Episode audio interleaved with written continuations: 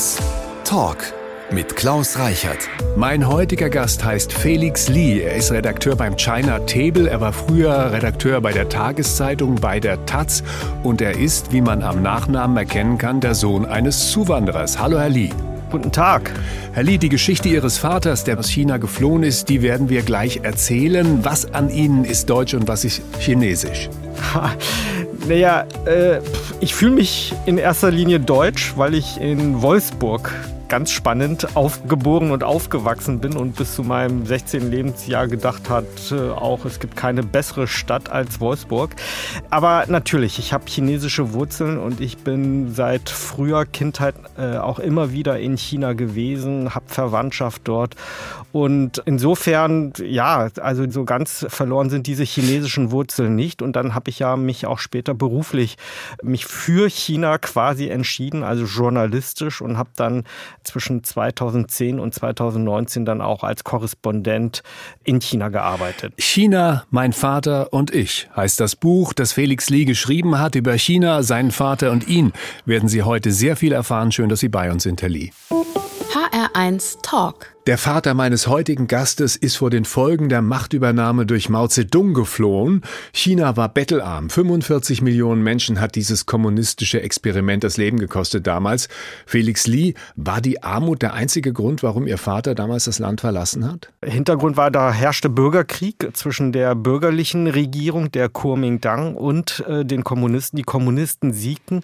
Und meine Großeltern dachten, naja, äh, solange dieser Bürgerkrieg herrscht, zumindest ein paar den Sohn, den einzigen Sohn von neun Kindern, den schicken sie dann erstmal in Sicherheit, um ihn dann wenig später wieder zurückzuholen. Und mein Vater ist dann mit zwei seiner älteren Schwestern dann nach Taiwan gegangen, wo sich die Kuomintang-Regierung geschlagen zurückzog. Ihr Vater landete in Taiwan mit seinen Schwestern ohne Eltern. Wer hat sich dort um ihn gekümmert? Ja, er war letztendlich auf sich allein gestellt. Er lebte quasi auf der Straße und heuerte bei einer Fahrradwerkstatt an.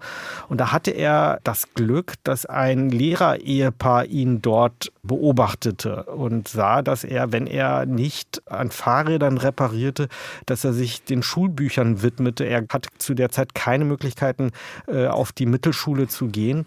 Und dann machten sie ihm das Angebot. Wenn er vormittags den Unterricht besucht, dann würden sie abends die Turnhalle für ihn aufschließen und dann könnte er auf einer Matte in der Turnhalle übernachten. Und dieses Angebot nahm mein Vater natürlich dankbar an und das ermöglichte ihm quasi den Bildungsweg einzuschreiten und das führte ihn dann auch zunächst zum Studium in Taiwan und Taiwan war in den 50ern selbst noch ein sehr, sehr armes Land und dann hatte er die Möglichkeit, dann auch ins Ausland zum Studium zu gehen und deswegen landete er in Deutschland. Warum wollte Ihr Vater nach Deutschland? Er hatte sich schon sehr, sehr früh für Mobilität, für Autos im Konkreten äh, interessiert. Als Kind in Nanjing gab es so gut wie gar keine Autos. Das kannte er nur aus Erzählungen, vielleicht noch so von Bildern aus der großen Metropole Shanghai, aber ansonsten nur aus Bildern von ja, großen westlichen Metropolen. Und sein Traum war immer, ach, wie schön es wäre, wenn es sowas Tolles wie Autos auch in China geben würde. Und er hatte dann in Taiwan dann auch sich für den Maschinenbau Studium äh, interessiert und da auch eingeschrieben, hatte das auch studiert, aber interessierte sich dann nach seinem Studium vor allem für Motorentechnik. Und Motorentechnik galt in der Zeit, also wir reden von Ende der 50er Jahre, Anfang der 60er Jahre, in der Automobilforschung als ausgereift. Das mag man kaum glauben, aber man dachte, also Klimawandel, CO2-Ausstoß, Verbrauch, Ölkrise, das war alles noch kein Thema. Und sein damaliger taiwanischer Professor hat ihm dann aber empfohlen, es gäbe noch zwei Standorte Orte, wo es Motorenforschung gibt, nämlich einmal in Graz in Österreich und einmal in Aachen. Und weil in Deutschland dann zudem auch für ausländische Studierende keine Studiengebühren gab, entschied er sich halt für Aachen. Und schließlich ist er in Wolfsburg gelandet. Wir machen jetzt einen kleinen Sprung. Er hat dann da bei VW angeheuert, hat da viele Jahre gearbeitet und dann kam der 17. April 1978. Über dieses Datum werden wir noch ausführlich sprechen. Jetzt ganz kurz.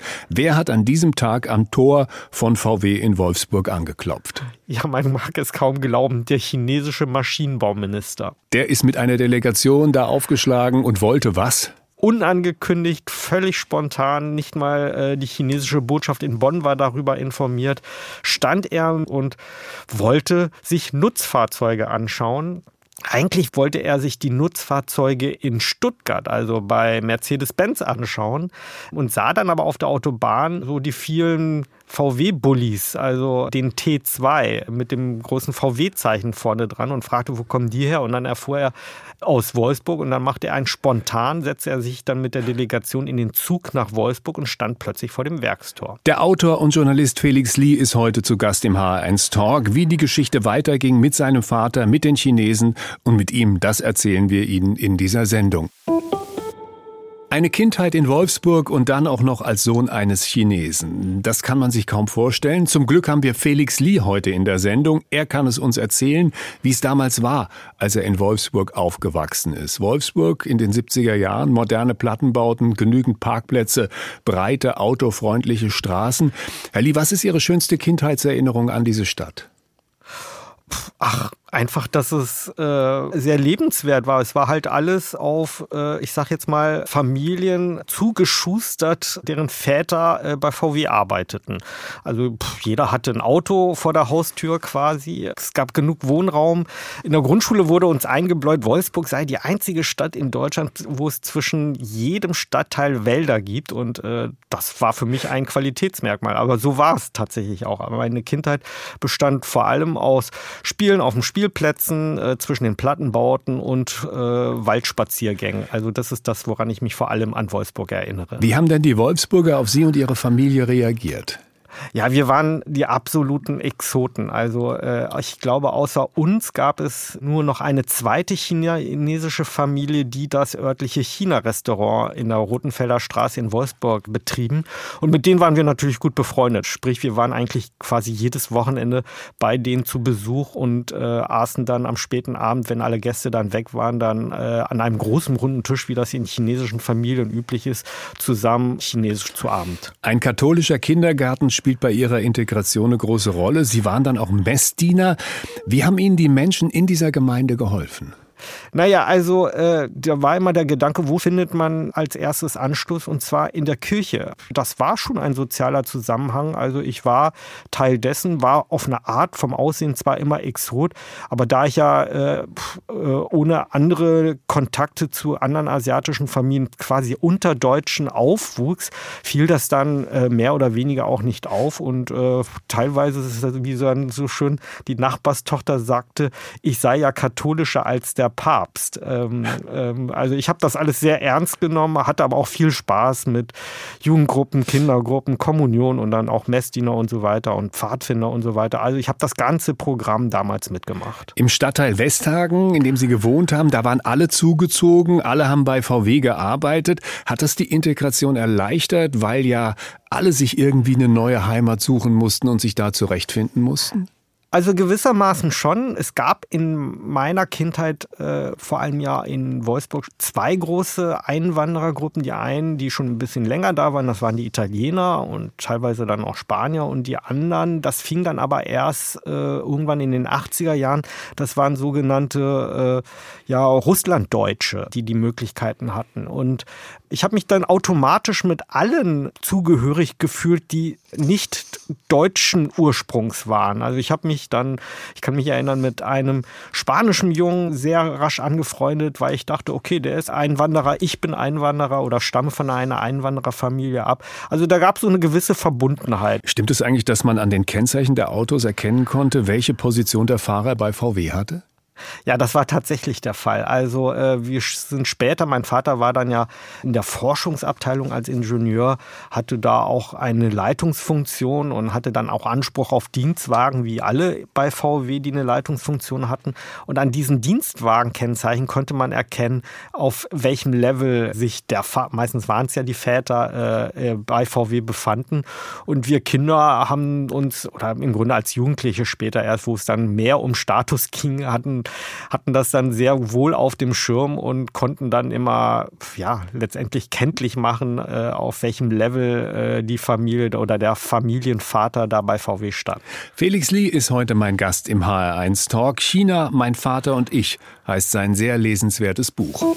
HR1 Talk Der H1 Talk heute mit Klaus Reichert und Felix Lee. Wenn Sie jetzt sagen, Lee, den Namen habe ich schon mal gehört, da gab es doch mal einen gewissen Bruce Lee.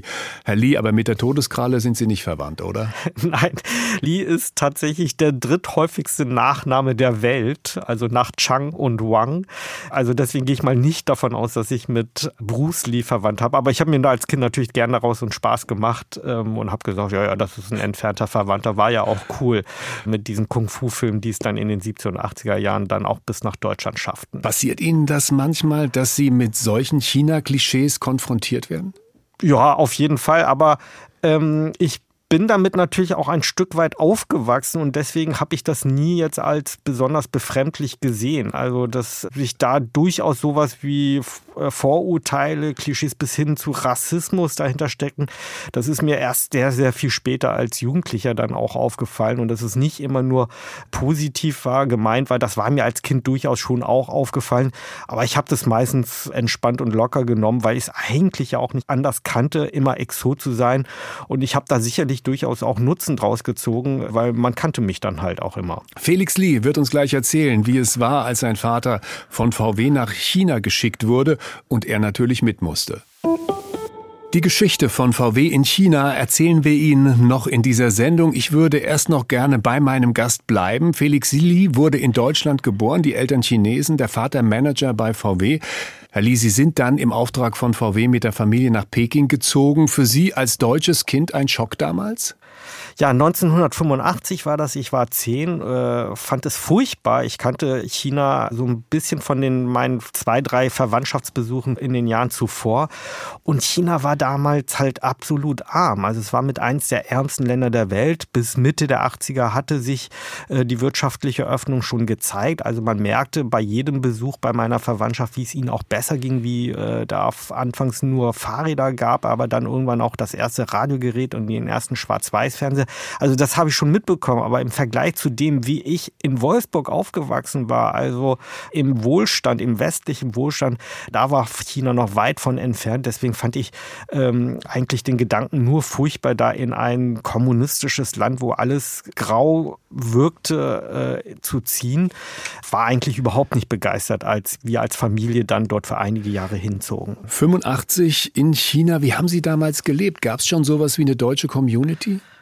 Ja, die gab es, die äh, war da am Entstehen. Also es gab sogar schon eine deutsche Schule, die von der deutschen Botschaft äh, initiiert wurde. Und diese deutsche Schule, die wuchs quasi von Jahr zu Jahr, äh, verdoppelten sich die Schülerzahlen, weil dann begann auch der wirtschaftliche Aufstieg und mit einher die deutschen Unternehmen, die äh, dann nach China strömten und ganz massiv am chinesischen wirtschaftlichen Aufstieg auch beitrugen. Also meine Schule, deutsche Schule, meine Schulklasse, wir waren acht Schüler, Schüler da. Äh, das war alles sehr familiär. Erste bis zehnte Klasse war alles vorhanden. Teilweise waren da nur ein, zwei Schüler pro Klasse. Wir kannten uns alle. Also äh, es war eine sehr, sehr schöne Zeit, weil diese deutsche Community quasi wie so ein, ja, wie so ein, wie so eine Familie war. Im Jahr 1987 kam es zu einer schicksalhaften Begegnung in Peking. Wir haben gleich einen Überraschungsgast für Sie am Telefon aus dieser Zeit. Haben Sie eine Idee, wer das sein könnte? Nein, überhaupt nicht. Jetzt bin ich wirklich gespannt. Wer ist unser Überraschungsgast? In zehn Minuten verraten wir es. HR1 Talk. Felix Lee, Autor und Journalist, ist heute mein Gast. Felix Lee war im Jahr 1987 in Peking als Schüler auf einem Konzert. Was war das für ein Konzert? Wer ist da aufgetreten, Herr Lee? Ja, Bab war mir damals als Zwölfjähriger noch nicht so wirklich ein Begriff, aber es war die erste deutsche Rockband, die mal in Peking auftreten würde und wir als deutsche Schule waren auch dazu geladen. Es gibt also gemeinsame Erinnerungen von unserem heutigen Gast Felix Lee und von Wolfgang Niedecken und genau danach haben wir Wolfgang Niedecken gefragt. Ja, es kann sogar sein, dass wir vorher bei ihm auf der Schule waren, weil ich kann mich gerade erinnern, dass wir da irgendwie den Schülern auch erklären sollten, was das denn nur jetzt wäre mit Rock'n'Roll. Und die kannten weder die Stones noch die Beatles noch Elvis, die kannten gar nichts. Also China war damals 87 noch komplett zu. Wir waren noch die erste Rockband überhaupt, die da jemals gespielt hat. Und die Atmosphäre war unglaublich. Der Innenraum war leer, der musste leer bleiben und wir haben praktisch auf einer Bühne gespielt in alle Richtungen. Die Hauptrichtung war natürlich da in Richtung der Loge, wo die Politiker saßen. Ja, wir haben dann unsere Sachen gespielt und es war eine sehr, sehr schöne Atmosphäre.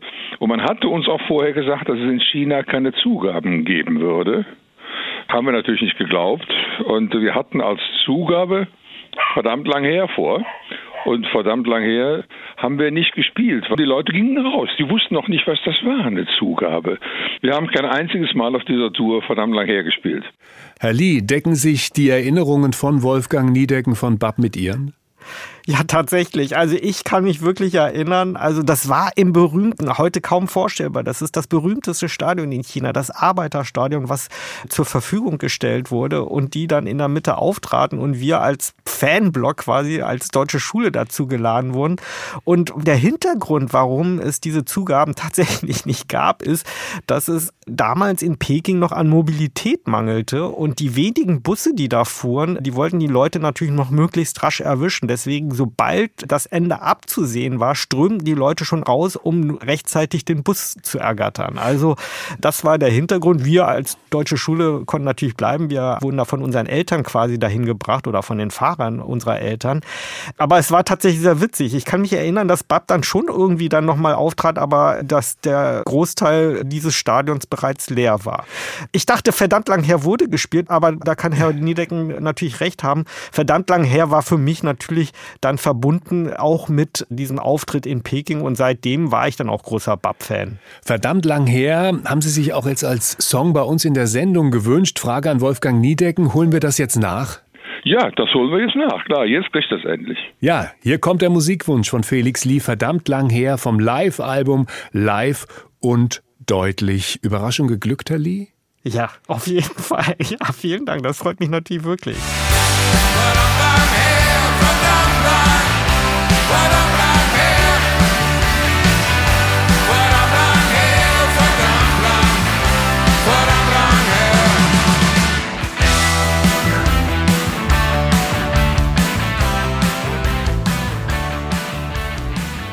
Mein heutiger Gast Felix Lee hat ein tolles Buch geschrieben. Es heißt China, mein Vater und ich. Wie konnte China in kürzester Zeit vom Entwicklungsland zu einer Wirtschaftsmacht aufsteigen? Darüber reden wir in dieser Stunde. Herr Lee, wie wichtig war das Auto auf dem Weg zur Weltmacht? Das Auto war ganz zentral, weil Mobilität, äh, wie ich das eben auch schon geschildert habe, das gab es in diesem Riesenland quasi nicht. Also was es an Fahrzeugen gab, das waren vor allem Militärfahrzeuge, LKWs und so weiter. Es gab ja nicht mal Taxis. Ähm, und eigentlich war es für VW auch unvorstellbar zu der Zeit, also Ende der 70er oder 80er Jahre, dass sich ein normaler Chinese jemals ein Pkw leisten konnte. Aber mein Vater hatte den Gedanken, weil es so dermaßen wenig an Mobilität selbst in im Stadtverkehr gab, dass wenn äh, selbst nur die Taxiunternehmen, die ja staatlich alle waren, wenn die sich für VW entscheiden würden, dann würde der Absatz in Stückzahlen immer noch hoch genug sein, dass sich das für VW auch rentiert. Die Autoindustrie ist auch bei uns in Deutschland die Schlüsselindustrie. Die Chinesen sind Weltmarktführer bei E-Autos. Haben wir diese Entwicklung verschlafen oder werden E-Autos überschätzt? Nein, diese Entwicklung, die hat VW in jüngster Zeit oder die, insgesamt die deutschen Autobauer tatsächlich verschlafen. Es war jetzt nicht so, dass sie das überhaupt nicht auf dem Schirm hatten. Die haben immer gedacht, naja, äh, die Pläne für E-Autos ist ja auch nicht so kompliziert, die sind in den Schubladen. Aber solange man noch ordentlich Verbrennerautos in China oder auch weltweit verkaufen kann, versuchen wir da so viel wie möglich rauszupressen. Aber die Konkurrenz, die es im E-Auto-Bereich gibt, das sind ja die Tech-Unternehmen und die Batteriebauer. Bauer. Und die ticken völlig anders. Für die ist ein Auto keine Ingenieurskunst mehr, sondern im Grunde Software auf Rädern, Batterie auf Rädern. Die können sowas viel, viel schneller herstellen. Das haben wir völlig unterschätzt und das haben auch die deutschen Autobauer unterschätzt. Und deswegen ist es für die deutschen Autobauer, die da so dermaßen lange bis zuletzt an der Spitze in China standen, plötzlich so schwer geworden, auf dem chinesischen Markt noch mitzuhalten. HR1 Talk. Mein heutiger Gast Felix Lee war als Kind eines VW-Mitarbeiters in China und später dann noch einmal als Auslandskorrespondent der Taz von 2010 bis 2019. Herr Lee, wie ist das als Journalist in diesem Land zu leben und zu arbeiten? Also Von Anfang an meiner Zeit musste ich davon ausgehen, dass ich letztendlich bewacht und auch überwacht werde. Also während wir anfangs in unseren Wohnungen und in unseren Büros auch immer noch nach Wanzen tatsächlich geguckt haben, war uns dann relativ schnell klar, nee, so traditionell gehen die chinesischen Überwachungsbehörden gar nicht vor. Denen reicht völlig aus, wenn man ein Smartphone, ein Telefon besitzt und da können die schon mitverfolgen, wo wir uns bewegen, mit wem wir reden und so weiter. Es ist jetzt nicht so, dass wir uns da völlig beeinträchtigt fühlen also dass wir dann überhaupt gar nicht journalistisch tätig werden konnten oder auf Recherche gehen konnten. Das war nicht der Fall. Aber uns war klar, dass letztendlich, wenn die Sicherheitsbehörden das wollen, jeden Schritt von uns nachverfolgen können. Um in China zu leben und zu arbeiten, braucht man ein Visa und dieses Visa bekommt man, wenn man zum Tee eingeladen wird. Zumindest als Journalist, ja genau. Also einmal das Visum und einmal die Akkreditierung. Und einmal im Jahr mussten man diese Akkreditierung verlängern. Und das war immer verbunden mit sogenannten Teegesprächen. Interessanterweise irgendwann wechselte man rüber zum Kaffee. Also auch im Zuge, dass Kaffee dann auch Einzug hielt in China, waren es dann plötzlich Kaffeegespräche. Und diese Gespräche waren immer ganz interessant, weil sie, äh, je nachdem, wie die politischen Beziehungen zu dem jeweiligen Land waren, entsprechend verliefen diese Gespräche. Also ich hatte das Glück, dass die deutsch-chinesischen Beziehungen die meiste Zeit meiner Korrespondentenzeit gut waren. Insofern waren diese Gespräche dann meistens auch relativ entspannt. Aber sobald es irgendwelche politischen Spannungen dann gab, und die gab es dann doch zunehmend, wurden diese Gespräche auch schärfer und dann wurde einem plötzlich auch vorgehalten, was man denn wieder an Dingen geschrieben hätte, viel zu negativ, bis hin zu, man würde Lügen verbreiten. Also das wurde mir dann auf auf einen dieser Teegespräche dann auch vorgehalten. Aber es war sehr, sehr klar erkennbar, es hing davon ab, wie die politischen Beziehungen waren. Wir hier in Deutschland nehmen Datenschutz super ernst. In China kennt man das gar nicht, oder? Nein, also Datenschutzbewusstsein ist in China so gut wie gar nicht vorhanden, weil das vom Staat tatsächlich auch nicht gewollt wird. Der Staat sieht ja selber darin die Möglichkeit, in Datensammeln der Bürger, damit dann auch die Menschen und die Gesellschaft insgesamt zu kontrollieren.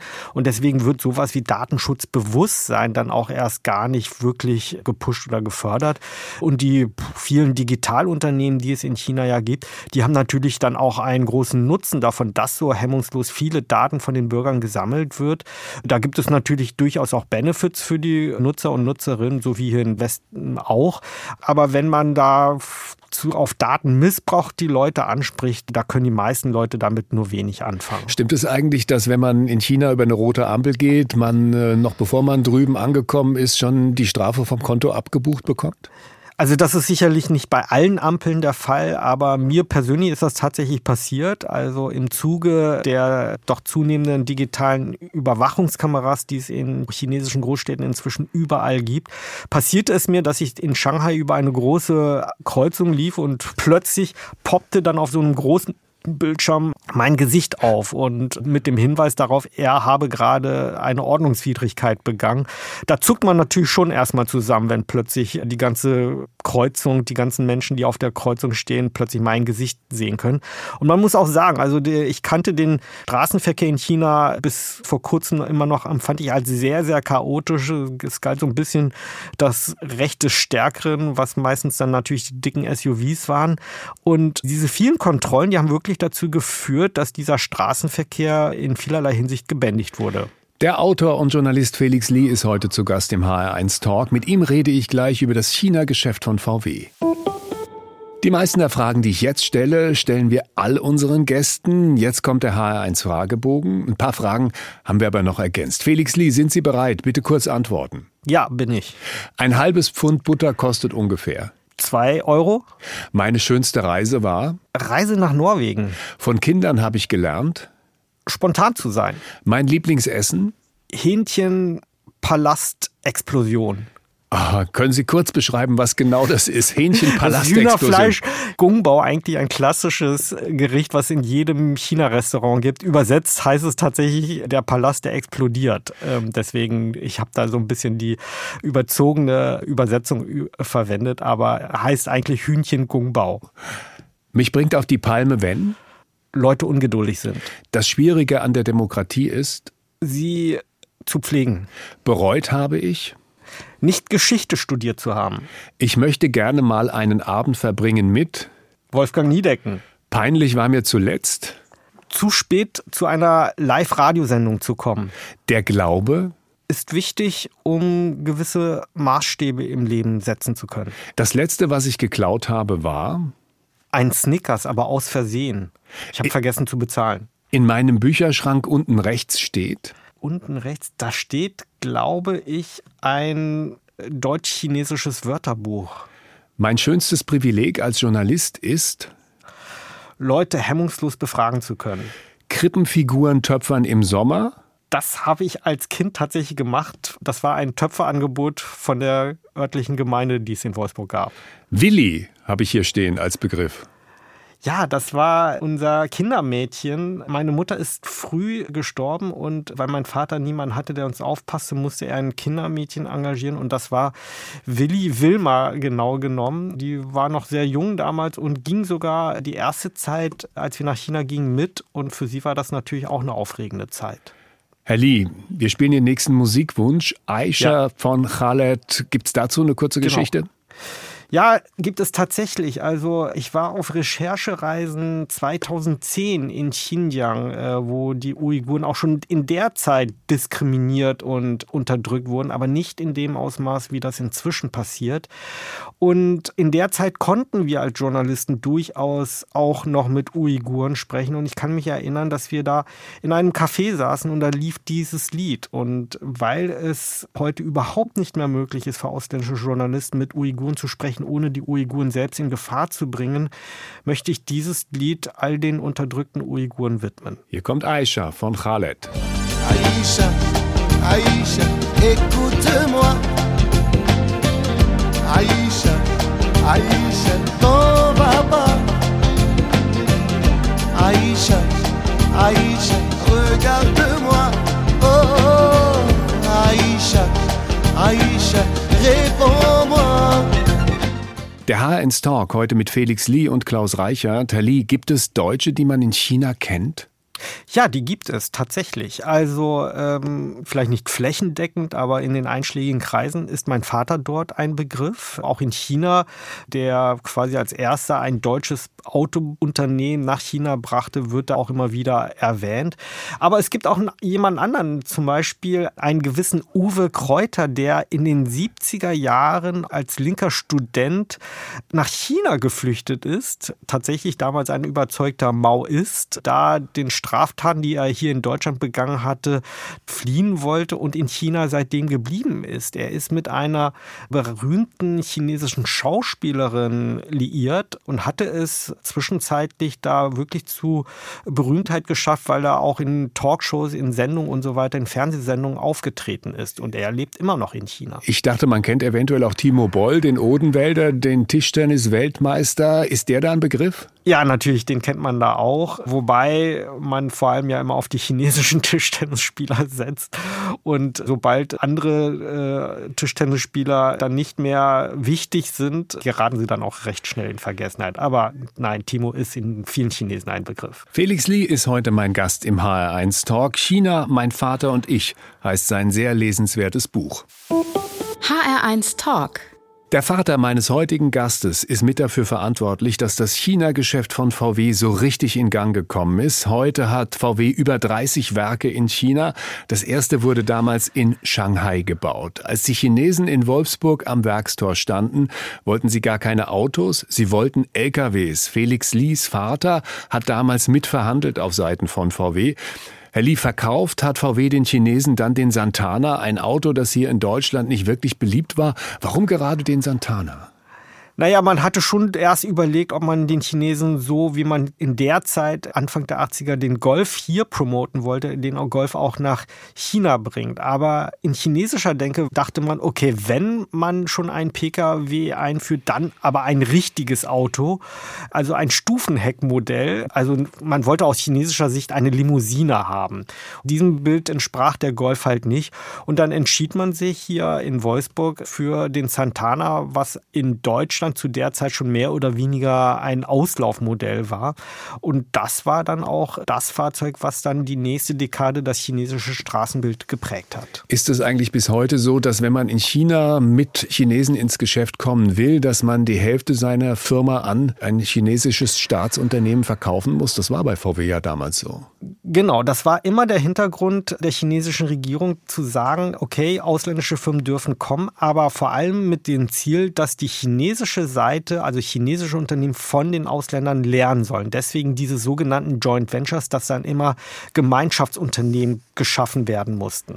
Diese Regelung, die empfanden dann gerade in den Nuller, Zehner Jahren viele ausländischen Unternehmen als ungerecht und setzen sich dafür ein, dass dieser Joint Venture Zwang dann aufgehoben wurde und der wurde dann auch aufgehoben.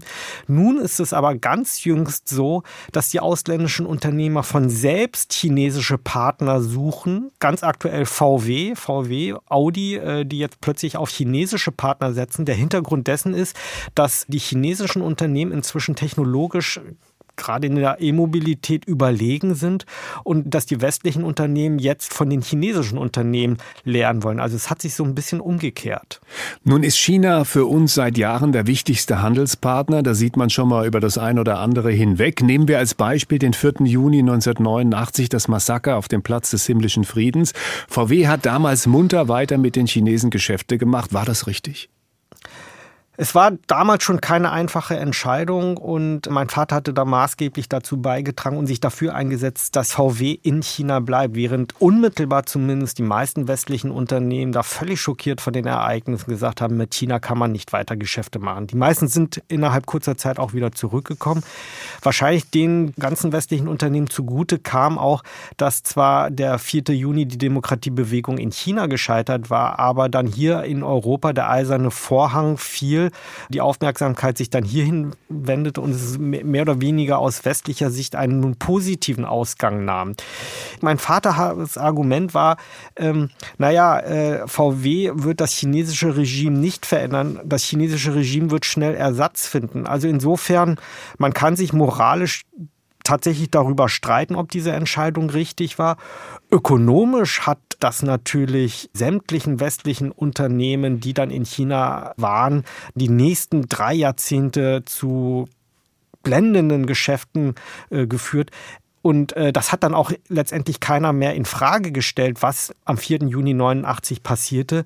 Interessanterweise holt uns die Diskussion jetzt erst wieder ein, wo China nach innen wieder sehr viel repressiver wird, aber auch nach außen aggressiver. Also die Diskussion darum, ob und wie viel Geschäfte man mit einem autoritären Regime führen kann, die ist aktueller denn je. Der Autor, Journalist und China-Kenner Felix Lee ist heute mein Gast im HR1 Talk. Wie gefährlich ist die Abhängigkeit Abhängigkeit von China für uns? Das frage ich meinen Gast in fünf Minuten. Während wir hier versuchen, das Weltklima zu retten, baut China neue Kohlekraftwerke, neue Atomkraftwerke und ja auch Sonnen- und Windparks entstehen in China. Die Energiewende, an der wir uns hier versuchen, hat dem Wirtschaftsstandort Deutschland geschadet und bis jetzt dem Klimaschutz nicht wirklich genutzt. Herr Li, auf so eine Idee würde in China niemand kommen, oder? Nein, also Klimaschutz spielt auch in der chinesischen Politik durchaus eine Rolle, weil es gibt womöglich kein anderes Land, was so dermaßen vom Klimawandel auch betroffen ist wie China. China ist natürlich ein großes Land, hat aber auch viele, viele große Probleme mit dem Klimawandel. Also deswegen ist das schon ein Thema, aber Wirtschaftswachstum wird immer noch höher gewichtet. Und deswegen baut die chinesische Führung im Grunde alles auf, was möglich ist. Also sie baut äh, Atomkraftwerke, sie baut auch neue Kohlekraftwerke, die zwar sauberer sind als die früheren, aber baut auch massiv den erneuerbaren Sektor aus. Das hat aber auch wirtschaftliche Gründe, dass man dermaßen auch zugleich auch auf Erneuerbare setzt. Es ist tatsächlich so, dass nicht nur in China so viele Windkraftanlagen und Solaranlagen geschaffen werden wie quasi äh, im Rest der Welt zusammen, sondern es ist auch so, Der ganze Rest der Welt ist inzwischen auch abhängig von chinesischer Technologie im erneuerbaren Sektor. Also 85 Prozent der Photovoltaikanlagen in Deutschland beziehen wir inzwischen aus China. Das war ja noch vor 10, 15 Jahren durchaus anders, wo die Deutschen eigentlich führend in dieser Technologie waren. Aber damals hatte man sich von deutscher Seite gedacht, ach, wenn die Chinesen das jetzt übernehmen und billiger machen können, warum nicht? Inzwischen ähm, ist der technologische Vorsprung so groß, dass ja, der Westen quasi von China abhängig ist. Also es ist tatsächlich nicht so, dass die gesamte deutsche Volkswirtschaft abhängig von China ist, aber einige Bereiche sind es durchaus und dazu gehört auch der erneuerbare Bereich. Sie sind der neue Berater des Kanzlers, also hypothetisch. Was raten Sie ihm in Bezug auf China? Also in vielen strategischen Fragen durchaus und auch in vielen Schlüsseltechnologien durchaus auch konfrontativer mit China umzugehen. Also dieses, was Deutschland bislang getan hat, äh, billig Energie aus Russland zu beziehen. Das ist jetzt ja nun nicht mehr möglich, aber immer schön weiter viel Handel mit China betreiben, dann in der Sicherheit auf die USA zu setzen. Das funktioniert nicht mehr. Die geopolitische Lage hat sich zu sehr verändert, aber auch China hat sich verändert. China ist auch wirtschaftspolitisch, technologisch sehr, sehr viel aggressiver geworden, staatlicherseits, staatlicherseits gefördert, massiv gepusht. Und da von deutscher Seite einfach so auf ein Weiter so zu setzen und der Markt regelt irgendwie alles so, das wird nicht mehr funktionieren. Das würde dazu führen, dass man die Deutschen von chinesischer Seite aus dann irgendwann nicht mehr brauchen wird und dann Deutschland überhaupt keinen Verhandlungsspielraum mehr hat. Das ist momentan noch nicht der Fall. Also deutsche Technologien werden zum wirtschaftlichen Aufbau Chinas weiterhin gebraucht. Und das sollte Herr Scholz auch verinnerlichen und das als Verhandlungsbasse nutzen, um da nicht nur auf handelspolitischer Ebene, sondern auch auf geopolitischer und womöglich auch auf menschenrechtlicher Ebene durchaus auch Dinge durchzusetzen. Herzlichen Dank für Ihre Zeit, Felix Lee. Danke Ihnen. Eine Bitte habe ich noch. Wir bekommen ja. von unseren Gästen am Ende der Sendung immer eine Lebensweisheit mit auf den Weg. Was bekommen wir von Ihnen? ja, die Demokratie pflegen, dass äh, wir auch weiterhin zu schätzen wissen, was wir haben und dann vielleicht doch nicht so werden wie eben China oder Russland. Dankeschön und alles Gute. HR1 Talk, auch als Podcast unter hr1.de.